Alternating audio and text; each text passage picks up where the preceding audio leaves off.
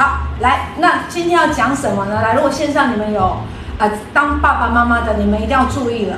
好，你们一定要注意了，就是前阵子这一个幼儿风波有没有？就是喂药的那个彩虹药水啊，我们今天就要来探讨一下。好，探讨一下。好，那个关于幼儿园现在的一个规定，好，到底要不要喂药这件事情，还有你怎么选幼儿园，还有你怎么。去防范这些事情，好不好？哈，我们就很快来进入我们的主题哈。因为新北市幼儿园喂药事件呢，其实那阵子呢，真的吵得沸沸扬扬的啦。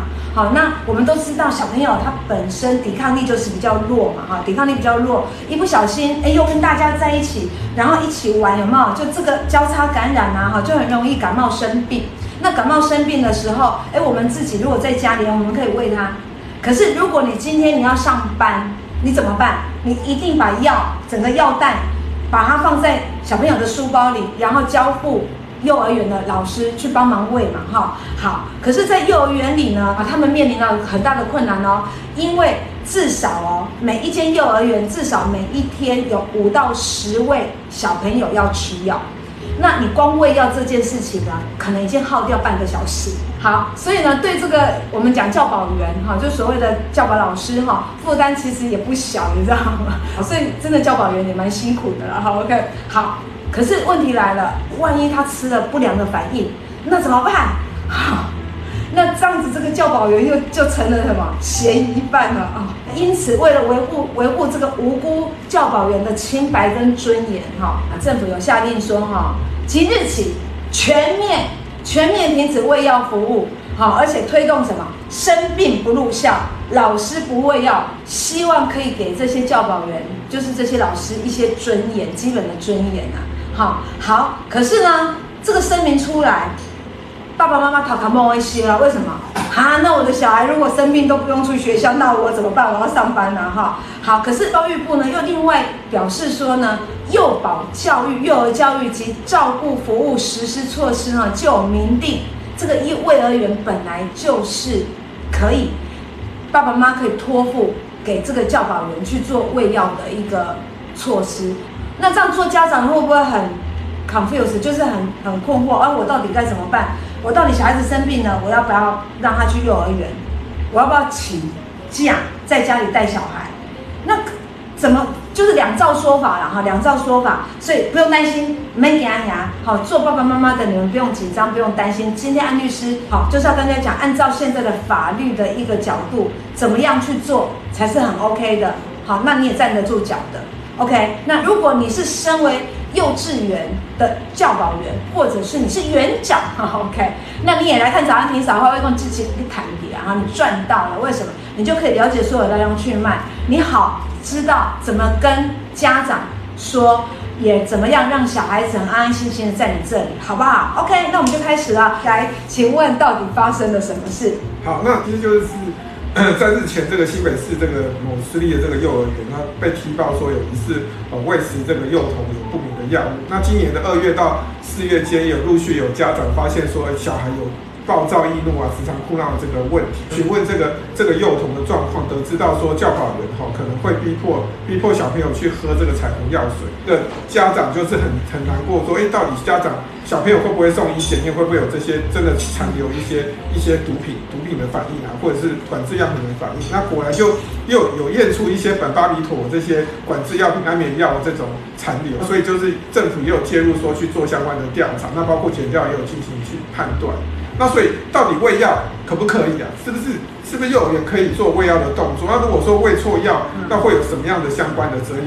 就可能有涉及到关于关于毒品危害防治条例啊，也有包括说儿少这个福利法的问题，甚至是说你涉及到医师法的相关的行政。好，那幼儿园它是不是可以喂药？那如果喂错药，是不是有刑责的问题？那我们就先看一下这个教育部有一个声明，可其实根据我们这个幼儿呃幼儿这个教育这个照顾法第十二条规定说，就是包括说要提供哦提供幼儿这个喂药的服务。那所以在这个幼儿这个这个教保及教这照顾服务这个这个实施准则里面也有明定说，今天有所谓托药的措施，就是说幼儿园自己要定一个托药的措施。那所以呢，当然这个幼儿园哦，根据家长的嘱托之后，他是可以根据医师开的处方箋去进进行所谓喂药的措施，但是不可以用侵入的方式维持。就像刚刚庭长讲的，如果小朋友不吃药，硬灌，那这个就是违法的。OK，就会涉及到相关的这个责任的问题。好，所以现在安律师讲，如果以法律的角度，我们现在厘清哈，幼儿园可以定定托药的措施哈。好，那再来。所以，但不过这个部分其实是没有没有法则的啦。所以就是说，如果今天法规有规定说幼儿园可以哦可以做托药的说，可是他没有做的话，其实也没有所谓相关。教育部也没有相关惩处的规定啊，所以这个其实是我我觉得回归到常态，还是说其实还是就幼儿园本身就是依照教育部的规定，就是要做喂药的措施。那父母本身你也要告诉告诉小朋友，告诉这个这个幼儿园要怎么喂药。就像之前有些喂错药，其实是家长，就像之前电视上也有说，就是有些其实家长拿错药，比如说自己匆匆忙忙拿错药给。就是带带到幼幼儿园去，就把家中别的药拿拿过来，其实就差点发生喂错药事。所以这个其实也，我觉得这个部分也会涉及到幼儿园跟家长之间在喂药部分必须要沟通清楚啊，才不会发生这个类似这样的事件发生。理解，好，好，你们大概了解了一下就好。好，那我们现在讲严重一点的，就是说如果喂错药，喂错药，那这个刑责是什么？对，那。当然就是说，幼儿园如果喂错药，比如说你跟他说要怎么喂，就他喂错药，他没有照医师的处方箋去做喂药的话，那其实像这个产这个这个新闻事件说苯巴比妥这个其实是属于三级的管制药品，好，那三级管制药品其实是擅自哦擅自使人服用这个安眠药药物的话，其实会可能会涉及到所谓毒品危害防治条例的问题嘛。那包括这个教保员跟涉案人员，也可能根据儿少福利法的规定，也可能也也会有相关的这个罚锾的这个问题。哦，那另外就是说，如果你喂错药，因为喂药本身是属于医疗行为，但是你如果没有经过又家长的同意。就家长跟你讲哦，说没有经过，就像那个宜兰那个事件，如果今天没有经过家长同意，他自己拿同学的药来喂给另外一个小朋友，就觉得他很好动啊，或者是觉得他过动，就拿小朋友的药来给他吃的情况之下，那这个时候就会涉及到医师法的这个问题。那因为他没有医师资格，然后今天也没有经过家长的同意，那去喂药的话，就会涉及到六个月到五个五年以下有期徒刑的这个医师法的这个刑事的责任。好，所以喂错药其实是有刑责的哈，喂错药是有刑责的。好。那我们现在来谈探讨一下，因为现在哈选幼儿园哈，其实哈也很难，你知道吗？因为有时候你不很多人都喜欢把小孩送到明星学校或什么，可是不一定适合那个小朋友。好，那幼稚园呢，经常呢三不五时呢，你有没有看到新闻讲他幼儿园有哪一些疏失啊或什么？好，那我们现在讲一下这个幼儿园常见的哪些疏失。好，来律师。那第一个我们就是疏失，就是照顾，就是照顾疏失的部分。我们先跟大家讲一下有哪些照顾疏。其实根据卫福部的统计，其实是幼婴儿婴幼儿事故常常发生的，多半就是一时疏忽哦造成的。那这个零到十二岁，这个有一些意外的这个产生很严重意外这个因素的话，其实就有包括说哦意外哦意外溺水啊，或者是坠楼，或者是烧烫伤，甚至是趴睡窒息。就像托婴中心很容易呃发生就是趴睡窒息的事件。那这些事件就是非蓄意事故造成，就占。百分之八十，好，那所以这个在我们的在幼儿园或托婴中心，其实常见的这个这个照顾疏失有包括说没有适当的喂食啊，或者是没有保持这个环境的这个整洁，那有是没有注意到这个小朋友身心的健康，所以就是说。有时候你其实是你没有去适当的喂食，你可能导致小朋友这个营养不良。那或者是说你今天环境没有整洁，可能小朋友到到幼儿园就会产生这个交互交互感染。可能当然就是有一些现在连环爆爆出一些有关于托婴中心的一些问题或幼儿园的问题哦，那就是有涉及到所谓不当管教的问题。那我们总最近发生的新闻事件，到底有有三种状况，就是有不当。管教哦，这个大家要注意听哦，哦，这个注意听，就是可能小朋友有这些问题，或者是幼儿园有这些问题呢，那就是完全是不 OK、不 OK、不 OK 的哈。来，好，那第一个就是说，关于这个行为上的体罚、侮辱或是身心虐待，那这个就很明显。最近这个林口有一个连锁幼儿园就遭到这个家长检举啊，说这个教保员会推哦推小朋友的头，然后甚至直接抽走他睡觉睡正在睡觉小朋友的睡袋，然后就害小朋友撞到头。那等等的，甚至是说很小的小朋友还要叫他罚站吃午餐，真的是很夸张。他甚至很夸张啊。对，他搭着小朋友的衣领在地上拖行，那这个有监视器都调得出来，就居然还有这样的教保员敢做这样的事情。那像这个林口的幼儿园，出乎这个受虐事件，受虐的儿童就有超过十二个哦，那这个就是要注意一下有没有相关的行为啊。但是去调监视器就知道说，如果小朋友有真的不当的一些状况，有回来有讲，或者是说他身体上出现一些状况，你也要去。多去关心，多去注意。那第二个就是说，跟小朋友就是缺乏同理心。比如说，有的教保员其实他身心有一些状况，他所有的小朋友在吵的时候，其实他就会缺乏同理心，开始就会出现易怒，甚至对小朋友出动出了一些问题。他也许本身自己情绪就有困难。对对对。好，然后就借题发挥，然后刚好你家的小孩呢就被他借题发挥到了。好，所以也是有这些问题。好，对。然后还有呢？那第三个就是否定，比如说今天他。差别待遇啊，可能他觉得这个小朋友觉得这个小朋友不乖，他就是故意要让这个小朋友觉得说你不乖，我就是要给你处罚，哈，就忽忽略小朋友的需求，不啊不不喂食啊，或者是说甚至小朋友生病不去喂药这些措施，也会涉及到所谓不当管教这些问题。OK，哦，所以这三点大家注意一下哈，就是说，呃，行为上如果他体罚啦，好，侮辱啦，或者是身心虐待，有没有？有些捏一下，捏一下嘛，然后我们家的小孩就不明于于气，不明于气，你知道吗？哦，还有啦，哎，他缺乏同理心，他甚至还把气出在你们家小孩身上，好，所以像这些呢，我们都要注意，好不好？以上这些呢，就是要注意的，哈，要注意小朋友的部分，哈。好，那有没有一些警讯呢？因为其实我们常常都听到这个幼稚园呢会有虐儿的事情，那有没有一些警讯，就是让我们可以？知道我们家的小孩啊，两位，我们家的小孩已经被虐待了。我们怎么观察我们的小孩哈，才会知道说哦，原来我们的小孩在幼稚园里面其实是有一些状况的。那这些讯号呢，我们就是要很注意的。来，那我们就是有有五种状况嘛，嗯，所以就就请大家要注意一下。第一个就是说他情绪。异常啊，可能会出现焦躁啊，或者是出现，比如说你问他什么事情，他就自闭啊，不想讲的这个状况。就是说你本来在家好好的，可能你带去幼儿园一段时间，他就出现焦躁，或者是自闭啊，甚至是他不想上上学的这个状况。所以安律师，这样是不是说，哎，可能我们家里本来这个小孩子，他可能跟你会互动啊，会讲话啦，也蛮开朗的。对。当他突然间，他就变得不想讲话，甚至有点自闭。好，那这个我们就要注意了啊，这是这是一个好啊，再来。第二个就是说出现不明的伤痕，或者是说自己伤害自己的行为。好，那当然就是不明的伤痕，所以大家就是去幼儿园回来就要注意一下。对，对好，所以这个也要注意，就是说有时候我们要小孩子独立哈，get 一些嫌哭对不对？让他自己去洗澡。可是呢，有时候你偶尔帮他洗一下，你也顺便跟他聊聊天，然后了解一下他身上有没有什么问题，这样子。好，OK。那所以就是也要注意，当然就注意一下，如果是其他小朋友，可能某些小朋友比较皮。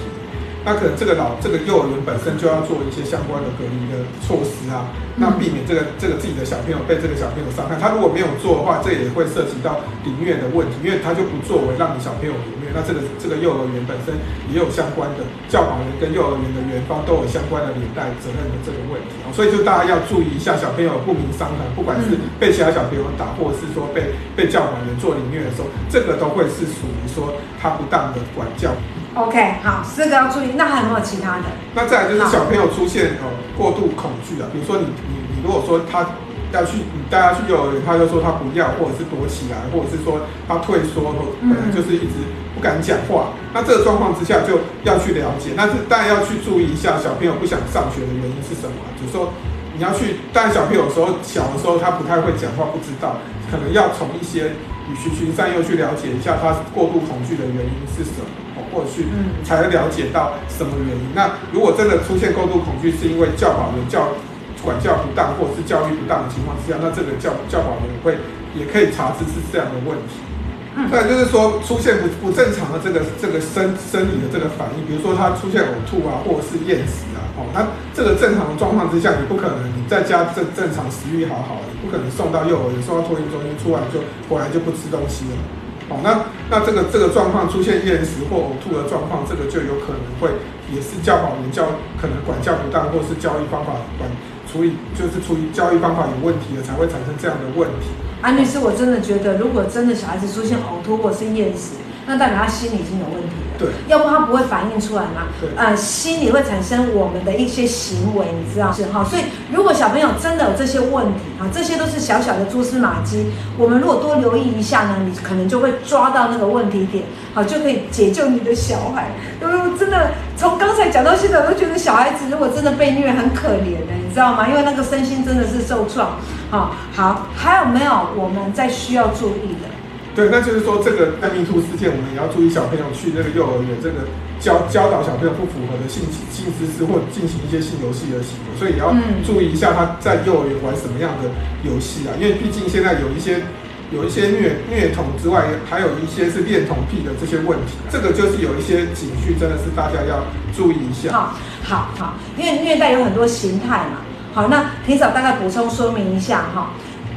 所谓的疏忽哈，在症状上面来看呢，就是大概营养失调，好，那卫生不佳，或者是没有人照顾，受伤他没有就医，哎，受伤了，这个幼稚园的老师也没带他去看医生哈，也没打电话给我们家长，好像这个都要注意。那身体上面的一些虐待呢，就包含了没有办法解释的这些伤痕啊，然后孩子呢本来都还蛮落落大方的，然后他们也蛮活泼的，可是突然对于爸爸妈妈或者是照顾他的人会产生一些恐惧，好，那在他的心理上面哈，心理上面他会有一些极端的行为，好，他可能会有一些侵略性的行为，或者是过度沮丧，就是很极端。还有，他是不是整个在诶没有送去幼儿园，或是没有送去给保姆还好，可是慢慢的你会发现说奇怪，这个小孩子的身体或者是情绪或者是智力哦，连同智力发展的都比别人慢。哎，也许他已经被虐待一阵子了，你都不知道。再来，孩孩子呢，是不是哎借由一些玩具啦，或者是自己啊，或者是其他的人进行一些刚才安律师讲的，哎有没有一些不当的性游戏？好，或者是哎传授一些性知识？好，这些都是不 OK 的。好，那以上呢，提供大家做参考，好不好？我这个洋洋洒洒，我觉得今天大家真的赚很大，每一个人都长智慧哦，真的，因为。如果我们没有讲这么细，大家不知道怎么看。好，那说到这里呢，我们现在来看看安律师教我们怎么选择幼儿园。好，其实选择幼儿园很重要。有一句话说，与其设法从麻烦中脱身，不如一开始你就要避免麻烦。好，就找一个适合小孩子的学校，真的很重要。好，来怎么选择？好，那第一个就是说要利用这个网络跟媒合平台去。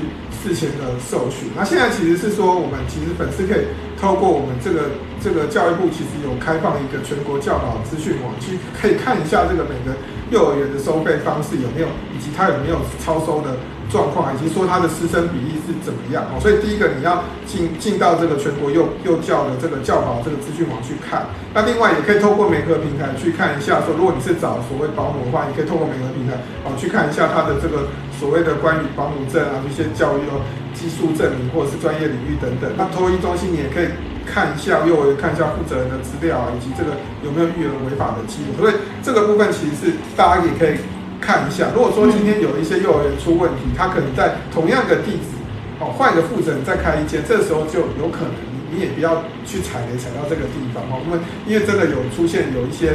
我们处理到一些案件，确实有一些幼幼儿园，它其实出了问题之后就换招牌再开一间哦。嗯，OK 好，所以利用网络媒合平台去搜寻哦，你会可以，其实我觉得可以看评价啦，因为其实我们现在的网络很发达，聪明的爸爸妈妈们，你们在选择的时候呢，一定要去关注那个评价。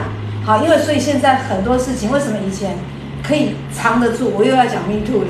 以前可以藏得住，为什么现在藏不住？就是因为我们自媒体的力量，还有大家会去评价。好，所以大家一定要去看那个幼儿园的评价怎么样哈。货比三家不吃亏嘛哈。所以第一个先来做这个查询。那第二个呢？哎，我们是不是可以实际去看看这个幼儿园？好了，我们请安律师，透过安律师呢法律的一个角度，那结合他那个处理了这么多案件哈。有什么要提醒我们？对，那第一个就是你先上网去看一下这个相关的这个这个幼儿园或托育中心的资料。那第二个，你还你不能只有上网看就直接让你的小朋友让你的宝贝去去参加，好，你你到到这个地方去就学。你就第二点，你还要实际上去参观这个幼儿园，去观察这个环境跟跟这个教导员有没有有没有适合的这个状态。那第一个就是说，你要观察整体的这个措施跟这个空间的环境，比如说你确定说它的。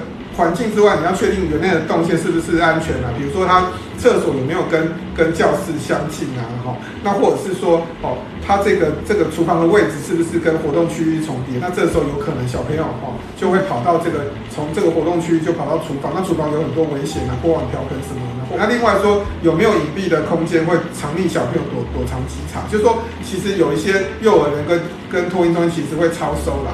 那当当他被稽查的时候，他就把小朋友。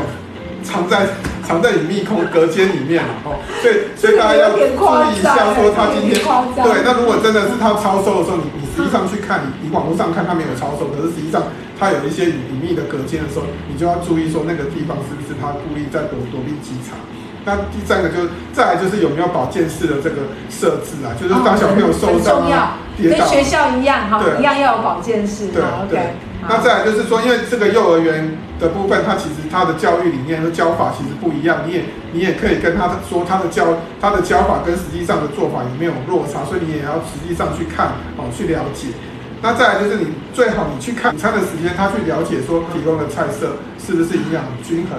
哦，有没有这样的营养均衡？那再来就是说，有没有老师会不会根据小朋友的食欲跟食量，在小朋友用餐时给予适当的空间？就是说，他没有强迫他灌食，或者是小朋友不吃他就不理他啊，这个就会很糟糕了。哦，谢谢安律师，这个很重要，大家一定一定，如果你们的时间调配啊，你要有一个安排，一个是中餐的时间，因为你看伙食，你就知道这间。这间幼儿园，他对于小孩子的重视程度，对，OK，好，这个很重要。好，那除了这个之外，还有没有其他要提醒大家的？再来就是要看一下这个教保人员跟学生的比例啦。好，基本上如果就托婴托婴中心，其实规定是一比五嘛。好，所以这个东西就要看说他到底，当然他符合法规的规定。如果他人数太多，他收了太多，其实可活动的空间也不一定充足。纵使他呃老师很多，可是他活动空间，他的范围就。他的教室，它的空间本身，它承租的地方本来就很小，那你小朋友的活动空间就不足。那这时候在你就要注意一下，说会不会，如果说他收的学生多，那老师虽然也多，但是实际上会不会也会出现到说看管疏失，所以一定要去观察一下。好，好，那再来还有要了解什么的？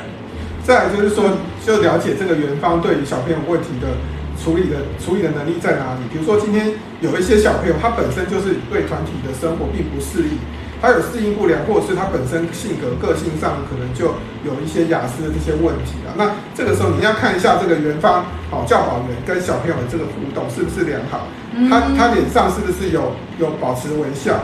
那他跟小朋友讲话，他有没有蹲下？他眼神有没有注视小朋友？对小朋友的态度、处理能力有没有处理能力，或者是有没有带领小朋友去去参与这个活动哦？所以要看一下他有没有对小朋友有爱心。比如说，有些小朋友本身他天生就有一些气管哦过敏、癫痫的处理处置的流程，你就要询问他，了解你的宝贝在那边到底能不能够获得好的照顾，就要看一下这个园方到底有没有办法处理突发的这个状况。OK，对，好，所以这些都是小细节哈，呃，包含了肢体语言。好，然后包含了哎他的眼神，好，然后包含了很多，好，所以真的一定要货比三家。我们谢谢安律师，谢谢感谢，好，谢谢今天我们线上的粉丝的陪伴，好，好，那我们早安霆嫂，下次见啦，拜拜。拜拜。